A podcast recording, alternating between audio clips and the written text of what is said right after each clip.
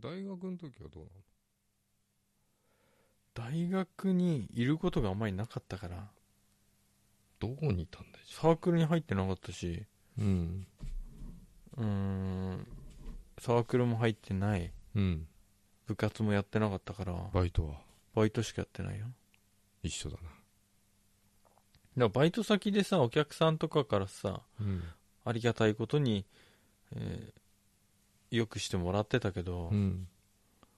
が大学ではなかったねなかったあんまりうん俺一回しかなかったよ何が女子に呼び出しを食らったのがマジでくれその話をちょっと待ってマジでその話はさうん初耳だぞ大学何年生の時2年ぐらいかなその時ね、うんちょっと友達みたいな女子がいたのあおな同じ高校同じ中学かへえ、そのうん同友達じ高が校だったら女子じゃないもんねそう中学の時、うでん、その子がうん、会いたいって子がいるんだよみたいな言あってきてその子が言ってきたのねそううん友達でうん会いたいって子がいるんだうんみたい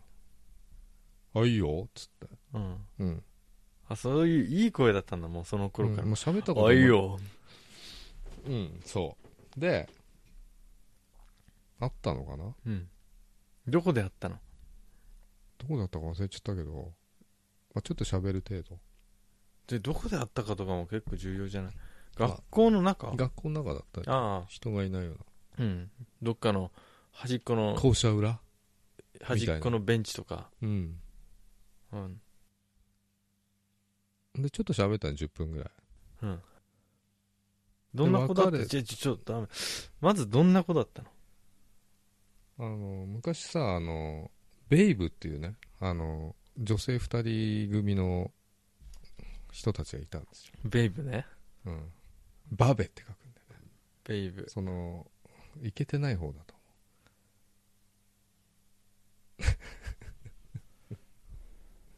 ベイブ何ベイブレード大会が出てきちゃったよ 歌手歌手だよベイブ出てきた出てきたうわ俺見てえなともこそうともこ近藤と ゆかり二階堂さん今日一面白いよ笑っちゃいけないだろすごい色黒いのねあの 二階堂さんの方二階堂どっちだよあの色が黒い方もう笑ってさ検索ワードを打てないんだけどベイブぶ豚の映画が出てきちゃうねあの人は今とか出てきちゃってるし1980年代なんだねこっちの黒い方です黒い方黒い方黒い方うんだから二階堂さんでしょ二階堂さんうんベベの似てる見てこの帽子ギロチン逆にしたみたいな形の帽子かぶってるよあのどんな帽子だよ近藤さんがこういう帽子かぶってたのそうでまあ二階堂さんと会ってさ、二階堂さんと会ってあねの前歯がちょっとこう出てるね出てた僕みたいな歯前で歯してない出てたんだよだから、うん、でテンパーみたいなねうん感じでさで二階堂さんが現れたんだ現れたこういやこうい俺うポーズ告白なんてされたの初めてだったよ多分こ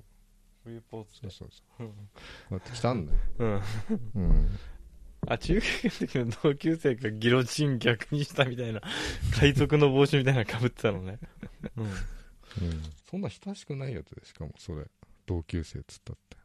クラス同じだったぐらいのベベが来たんでしょとりあえずバベが来たんだよでバベの二階堂さんと10分ぐらい喋ってうん、うん、告まあ白そさのれた時のはわ別れたんだけどさいやちょっと喋っただけだようんうんでまたその友達が後からさうん来てさ喋ったら違ったって言われてさ終了告白されてねえじじゃゃあん見た目といや告白的なようなもんじゃんあー好きって告白されたわけじゃないけ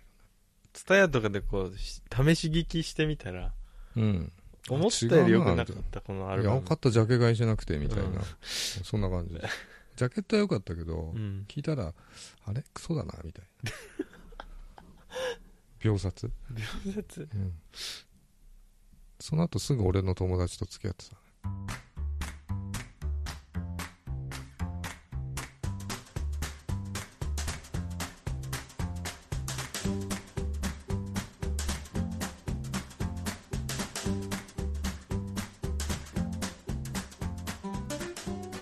お疲れ様です小林ですお疲れ様です坂本ですアットサキポッドキャストです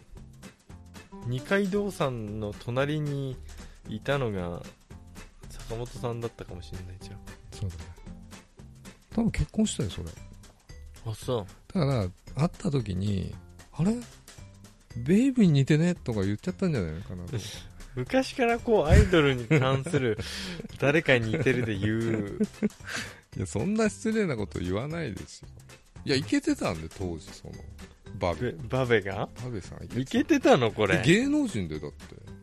こういう髪型だったのやっぱこう前髪をパッとしてうん、いやそ当時はそんなやつ多かったよあのキムタクの奥さんみたいな工藤静香みたいな髪型多かった、何年前だと思う80年代、そんなことしてたんだねうん、僕の知らないとこで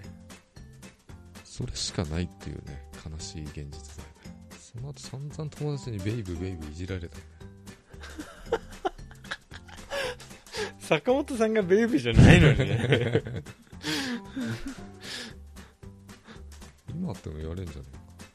ベイブってあだ名がベイブになってるえかあだ名はベイブになってない わじゃあ言ったよそれ本人にもなああれちゃん君ベイブの二階堂ちゃんにそっくりじゃない二階堂って名前を初めて俺聞いたような気がするから ベイブしかし認識してなかった二人もしかしたらうん、二階堂さんに似てるって言えればうん、いけてたかもおギロチンみたいな帽子かぶってる方と思っちゃったんじゃないの近藤さんの方とーいやいや混同しちゃったんじゃないいやの自分でも私似てるっしょと思ってたと思うよ多 分ちょっと意識してたのファッション、うんそんな断片しかないねあまあ、モテたのは小学生の時だったんで学生の時はボロボロでしたよそっか恋人はバイクだったからね言い訳かうん口をついて出るのは言い訳か言い訳しか出てこないよ、うん、過去の栄光とでもなんかその当時スマホなかったら大変だよねうんつぶやいちゃうよなつつぶやかれてたよ坂本さんはつぶやかれて今日なんかいいと思ってた人と喋ったけどマジキモかったとか なん何がベイブだよとかどういうイメージで見られてたのかなって気になるとこだけどな俺大体見た目とさ中身一緒じゃない俺本当に喋んなかったらうん怖いよ 怖いねなんか偉い人かなって思 う感じあの太ってるとかうんハゲてるとかそうう怖いとか言わないで見た目見えないんだから、怖いっていうんじゃなくてうん厳しい人うんあの僕がさ、うんだから僕が入社するときにさ、うん会社に行ったときにうんなんか坂本さんだけ出てっちゃったんだよ、うんあのアポかなんかあったんだと思うんだけど、うんその時にすれ違った時にうわこの人は怖い人だって厳しい人だってうんこの人が一番偉い人だと思ってたから もう何年も前の話だけどねだって入ったばっかりでしょうんだから入ったばっかりだとみんな辞めちゃうからさこいつも辞めんだろうなみたいな感じですよ扱い的にはそういう感じで接してたかもしれないねそれは申し訳なかったっす接してはいないただ僕は見てたよ坂本さんと、おでもでも喋るといいねっては言われるんだよだから多分そうじゃないだ俺から逆パッと見近寄りがたい雰囲気はあるかなりそれが逆だったからねショックだったんだよなんか金髪にして真ん中分けとかにしてたんじゃないないないの矢部みたいな感じだったじゃんあの写真いや金髪じゃなかったよあの時は黒髪でしたあそううん、やっぱ清純派を狙ってたからねナイナイの真似とかしてなかったよね岡村さんとか言ってない言言ってないってないです やべっちかよく言われたけどなんだけあの髪型がねやべっちに似てたんでどおまん昔たわけでしょ真ん中分けおまでんたわけおまん小林くんそうじゃん今真ん中分けっけほぼセンタやべえじゃあ僕がーうん何言うてはりますのん岡村さんって言って岡村さん何言うてはりますのん全く似てないわ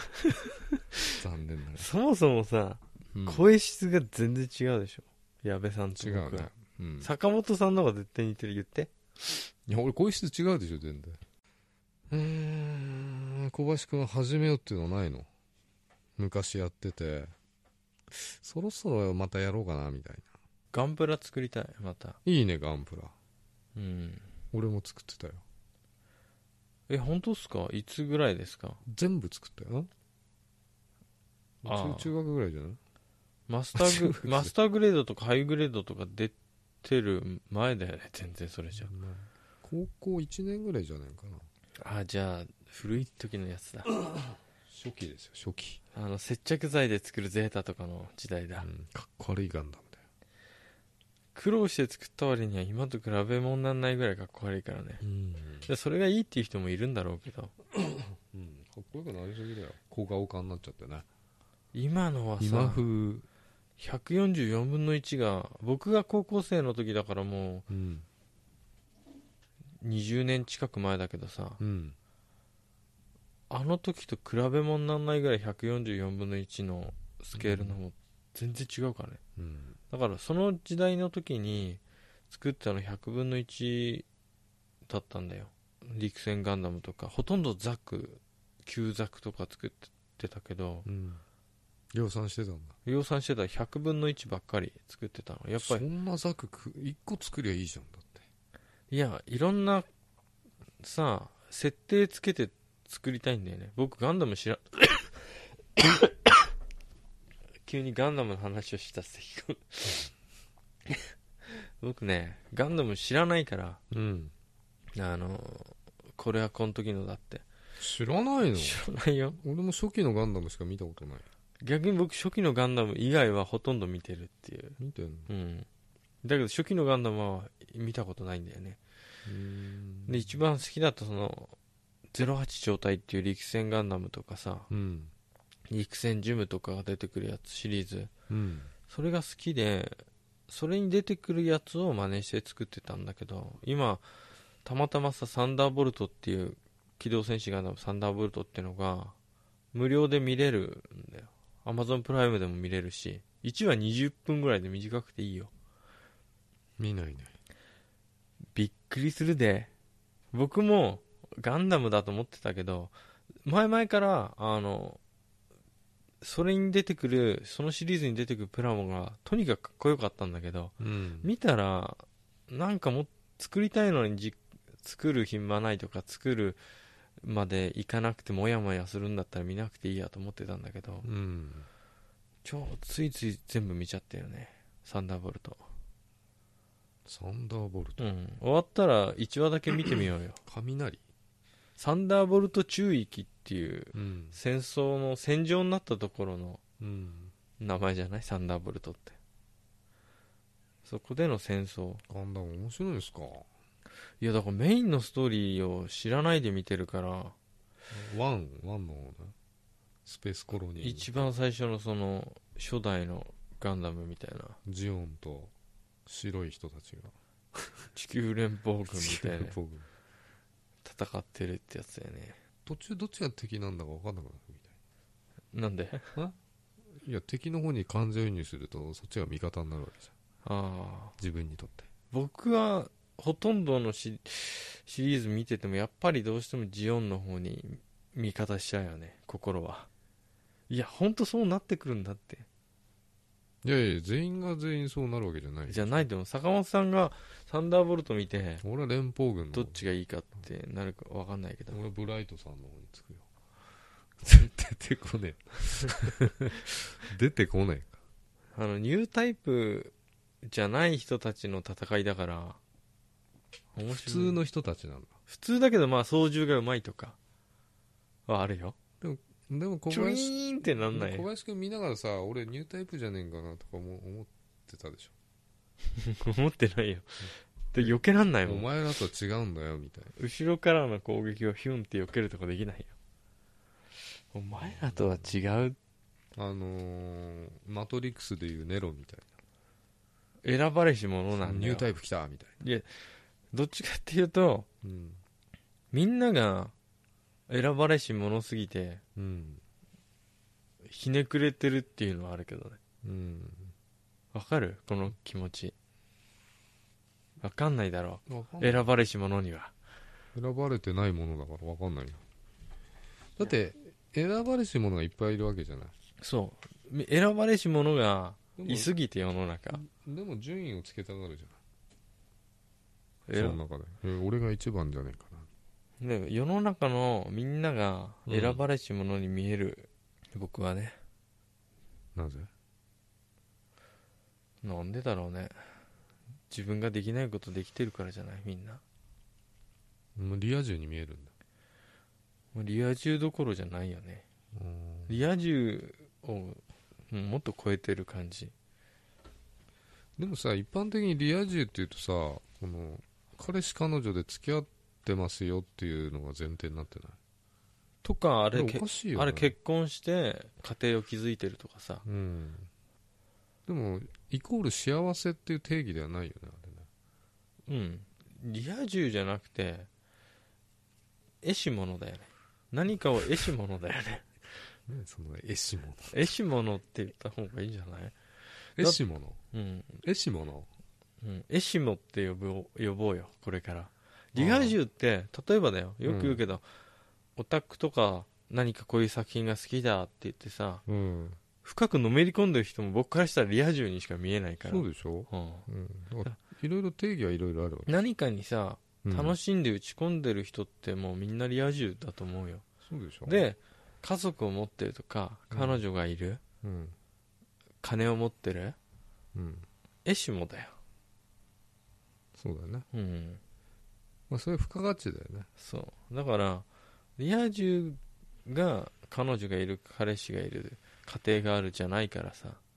でもさ今リア充を応援するようなさあれあんじゃないいろいろ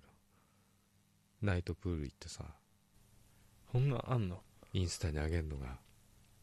よしとされてるじゃんナイトプール行きたいよね行かないよボン時どこの絵師者たちを見てこよ小山遊園地のナイトプールうないよ プールないよ今あないんだよ佐沼サンビーチいいんじゃなやだいよややってねえかなってねえよ行ったこともねえよあんじゃもうかに満腹1万人プールでしょ満腹って訳さないでし ょなんで満腹って満腹って言うんです か地元では言うの鉛じゃんそれって頭大事うん大事大事使ってきたね方言をだからさなんて言うんだろうね僕ニュータイプじゃないんでうん絵師ものがみんなニュータイプに見えてうん僕は違うってなってる現実世界の話それうんあそうあなんといやいうかゲームとかやっててさうん、俺超うめえじゃんみたいいや僕はあのやればやるほど、な、本当にニュータイプと呼ばれる人間じゃないのは身に染みてわかる小林が得意なのは何なのだから俺は人には負けないよみたいない何もないやあるねないないやるよ天才だよ何じゃあさ何が天才だと思う天才は一言じゃ語れないよね一言で言い表せるのが天才だと思うよどっちかっていうとあそうだって何がいいとこなんか分かんないわけじゃん見ててじゃなくてさ何の話したっけそうそうだからゲームとかやるじゃんうん本当にニュータイプの素養がないんだなって身に染みて分かるよ自分がガンダムのゲームやんないでしょうーんあれやってうまければニュータイプなんじゃねキルリーンってキえルのリキールンリーンってなんか知んねえ けどキルリーンってなるじゃんいや旧旧ガンダムではそんなキルリーンなんてなんないなるなるあの音またキルリーンって言って気づくんだよ何かにああそんな音じゃねえ 全然違うから分かんなかっキルリーンってたもっと不協和キ音だよルリーン不協和みたいな音音 なるでしょうんなったわそういえたまにそういう時あるけどばあるでしょあのよくこぼすんだけど僕こぼすねニでュータイプはこぼさないよでしょだけど、こう置いてあるじゃん、うん酒がね机の上にねうん、コップとかさうん見た瞬間にキュイーンってなってうんその後にこぼすあこそういう時こぼしてんのこぼれると思って、うんキュイーンってなるからこぼしちゃう、こぼしてんなと思うけどこぼれるイメージがパッと頭に浮かぶとこぼす、こぼすうんだから阻止はできないけどできんじゃないのそういう時に手をつけなきゃいいんだそうそういう時よに危な手いもんね手出さなければ、うん指がガンって当たったね本当に倒したの、指がガンって当たって、うん倒さないうんキュイーンってなってこうやってればコップが勝手勝手にバタンで倒れることないんだからうんうんうんそういうことねそういうことあこれはなかなか人に負けないよっていうのあったわ僕あるでしょいっぱい電化製品を壊す使ってる音が聞こえるどういうこと声声で聞こえるうん、うん、電気機器の音あのこの電磁波のあ耳がいいってことねそうだから家の外にいてもその家がうん電化製品使えば、うん今電子レンジ使ってはい切れたっていうのが当てられるよ、うん家の壁ぐらいの厚さだったら余裕何の役にも立たないねストーカーぐらいにしか使えないよ本当うに、んいやだから街中行ってさ10人の会話が全部理解できますっていうんだったらねなんかすごい使えそうだけあとあれ電車が来る前どうんホームに立ってるじゃんまあ線路の音ね違う違う線路の音で分かるんだけどうんてか見りゃ分かるんだけど、うん一瞬すごい電圧走るの分かるかなあのブーンってこの耳鳴りみたいなあれそれなんかインバーターとかそういうの音なんでしょ多分実際にするんであれキばーンって本当に何にもしないんであればそれは、電気が通りやすいのか、うんでもね聞こえる人はいるって前ネットに書き込んだのオカルト版に田舎伝説っ「ていやつますか?」って耳がいい人いますかうんいたなんかまあいろんなねあのあると思うけどでうん年のせいか最近聞こえなくなってきたんだけど、うん今でもすごい聞こえるのがあれ坂本さんも聞こえるでしょさすがにあれはあのアパートにさ今えっ、とソーラーパネルついてるでしょうんあのパネルの、うんし終電板みたいなのが横についてるじゃインバータん、めっちゃ鳴ってないあれ、ーね すげえ音してるよ、うんうんあれが車の中からでも聞こえるっていうの嫌だよね聞こえてでもこの間そうそういうに似た音が、うんあの家の外でも聞こえるのたださ人によってその音がさ同じ音かかっつったら分かんないわけじわかんないねゃん前目の話もしたけどさ色、色とかさうん、違う音に聞こえてるまあ可と能性にもかく僕は空き巣とストーカーに使えるなと思って部屋真っ暗にしててもでも寝てる時じゃ気づかないわけじ違う僕が空き巣かストーカーする時の話だよゃんいやあんま役に立たないでしこの感じはこの電圧がこれだけ動いてるってことは部屋真っ暗だけど、誰かはいるょ猫に近いかな、うん音に敏感だこといやそれだけだね使え使えないよな使えない能力だねうーんなんか音のその電磁波の人がいない部屋ってさガランとしてるじゃないですか人間がいると音吸収するじゃないですか体が、うんうだんから音の響きも変わるでしょあ分かりやすい例で言うとピンポン押した時にさ人がいる部屋といない部屋だとさ鳴り方違うじゃいんや一緒です違うんだようんそれが違う聞こえるわけねうん音楽とかやってりゃよかったのかなうんいいかもしあの人がいない部屋でも分かるってそれは意識してないだけであってもう次そういう場面にあったらあこれかれないいやわかんないと思小う林が言ってたのは俺は俺は分からない、分からないうん、ピンポンって押した時に音が全然違う人が中にいるといないじゃんええ一回行った家しか分かんないよねでもねいやそれでもさ音の帰ってき方が違うじゃん吸収された音だっていうのは分かんない、うん人がいやそれだって中にの荷物の量だったりでも違うわけじゃんいやー人がねいる時といない時の音全然違うよじゃあ使えんな空き巣に空き巣にしかうん空き巣とこの女の子のうん部屋に忍び込んで盗聴器を仕掛けとこうっていう時に盗聴器仕掛けたら分かんだよね小林君逆にあ仕掛けら盗れ聴器探すのに使えるかもねうんじゃあ探偵やんなさいよでも探偵さ道具持ってんじゃん調べる、うんもっと正確なそうハウリングさせだるから僕いらないだけどほら僕はねあのある大都会に住んであのいつも駅で会うあの女性気になっていつもつけてるわけですよあいつもねいつもうんで、あのある時アパートが判明して大都会って言うね大都会田舎も んかだ都会って言えばいいじゃん大都会ですよ、 うん大田舎に住んでるうん僕多いから中しだたらからね、うんあのアパート見つけて、見つかるねうんうんでああの部屋かって後で忍び込もうと思ってうん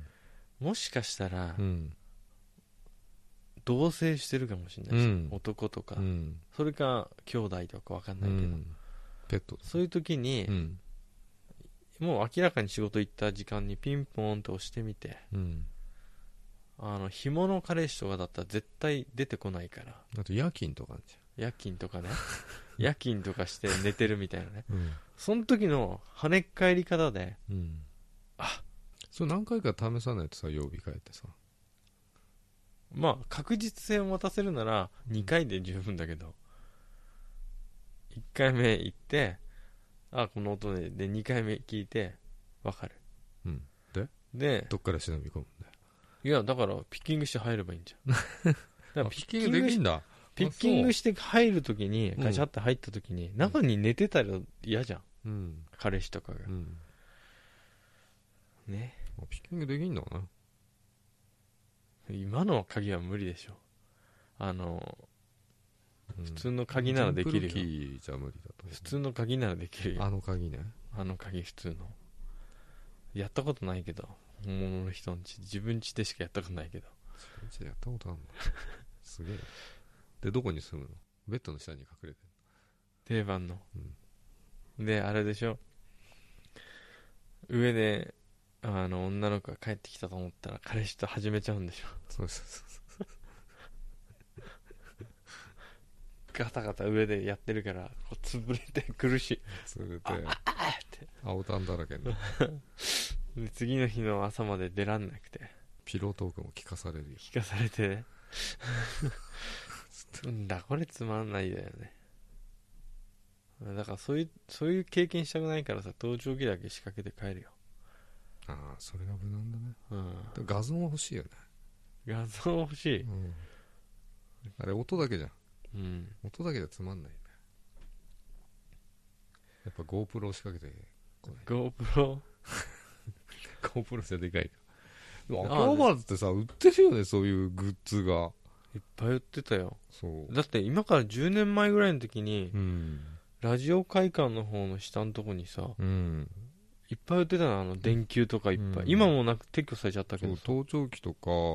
とそのピンホールカメラ盗聴器って書いてないけど、うん高性能小型マイクとか、光ファイバーのみたいな、こう先っぽが1ミリぐらいしかないようなカメラとかさ、うん、まであさあのよく盗撮でさ、うん仕込んでて捕まるとかあるじゃん、うんあれって安いやつなんじゃないのって思うそうと飛ばないから近くにいなきゃなんないんだよ、盗撮してさうん、傘に仕込んでたとかさ、うん靴の先っぽ仕込んでたっていうけどさ、あー絶対バレるレベルのサイズじゃなかったよ10年前でもだから安いやつで違うよバレやすいのつけてたんじゃないのじゃそういうんじゃないよ動きが怪しいんで単に あそう動きでババレるわけでしょああいうのってああいつの行動が怪しいなみたいな明らかにいるじゃん怪しい動きしてる人だからバレるだからえそこは演技力があればカバーできるわけ自分の任務の遂行を頑張るあまり浮いちゃってんだよね、そういう人ってないや挙動ってるからねそうだからそういうことをするときは、うん人の意識に入んない背景になんなきゃいけないうんそうだよでも僕には無理なんだよねできねえかできない背景になれないだな男でも部屋の盗撮はできんじゃん仕掛けりゃいいんだうんでも僕がさ入った部屋ってなんか僕が入ったなってオーラが漂ってるじゃん知らねえよ、小林の さスタン性が部屋に満ちちゃうじゃんあれ違うな今日明らかにだからその人をね女性が部屋にガシャって帰ってきて明らかにうんスターが来たっていうあう違うな、んあれがあるでしょうん満ちちゃってるそういうミノフスキー粒子的にミノフスキー粒子、なるほどね電磁波ねじ曲げてくるから気づいちゃうんだよだからさ僕が駅でさうん盗撮とかさうん痴漢とかしようものならさうん背景になれないからすぐ捕まるね捕まっちゃうんだよ、じゃあやんない方がいいなうんでもさカメラなんてさ今いっぱいあるわけじゃん部屋の中で、うんスマホにもあるしさあるプレステのカメラが怖いんだよね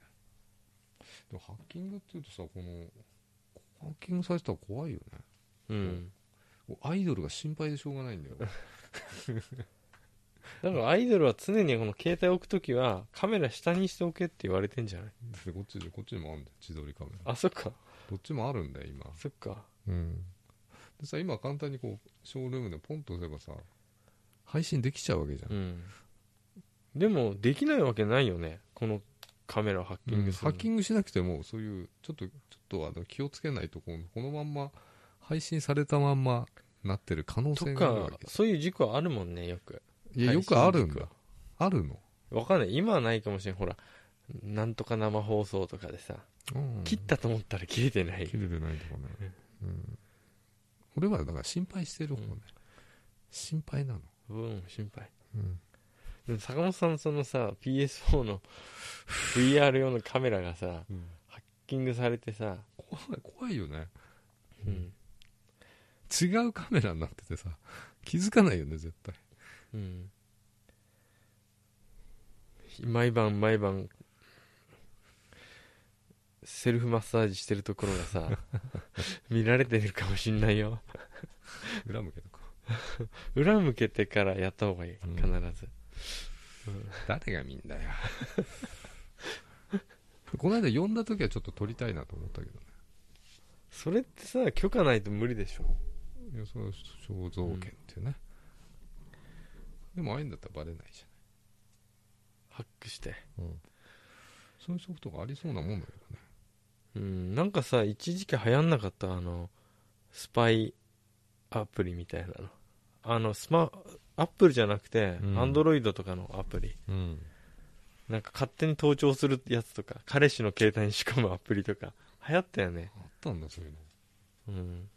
考えること一緒かだからこうこうやって待機状態になって て画面暗いままなんだけど、うん通話状態になってて全部聞こえてるとかあ通話とか録音とか他の他のあのアプリが立ち上がっててそう LINE 電話みたくそうなってたり GPS をき発動してて足取りが全部記録されててうんあの他のうんアカウントからこう見れるみたい見れるみたいななね彼女まあがあるだろうねそんなの追跡してるみたいなうんあれ今日新潟にいるんじゃなかったっ けめっちゃ近所にのカラオケ屋にいるみたいな超怖い全部バレてるかもしれ今ね怖いよ今の時代はないでも GPS ってさ足取りをこう記録できるじゃんうんだからそういうさ足取りを記録するようなさうんアプリ入れてる人はさ危ないよねいや俺危なくねえじゃん別に相手いないもんそっか彼氏彼女いもいるる人は大変だよねまあそこまでしないんじゃないだって今指紋認証じゃんうんで彼氏が寝てる時にこう指をこうやって見たっつってあそっ か怖えとあ思ってそうすれば見れんのかそうだよ指紋認証の方が危ないパスコードだったら分かんないじゃないそっかパスコードの方が安全だなとは思うけどね指紋認証は一発だもんね一発ですよ彼氏彼女じでさ指紋をさゃ、まあ、ダブルにしてる人もいるけどね指紋入れてからパスコードっつって指紋を取る方法ってあるよねなんかまああるけどねあの映画で映画ではよく出てくるけどつけてさうんアロンアルファとかでこう固めてさ、ミッションインポッシブルだと板も簡単にやってるけどね、うんピピピピピピみたい な貼ってみたいな、うん、あんな簡単にはできないと思うけどなんとかできんじゃないいやだから寝てる間にそうやられたらアウトだよねああその方方法があったかまあいないから関係ないですけど俺でも指紋認証もうロックロックさしてないもん 俺携帯誰に見られても別にないし何もそっかスケさんカクさんもういいでしょうスケさんカクさんもういいでしょう 切切ろうとしてる じゃんちょっとさフォローさせてくれよ言えって言ったじゃんうん聞きたかったもういいでしょもういいでしょう許して今日はあのここまで聞いてくださってありがとうございます今日のお相手はベイブ坂本と小林でしたおやすみなさい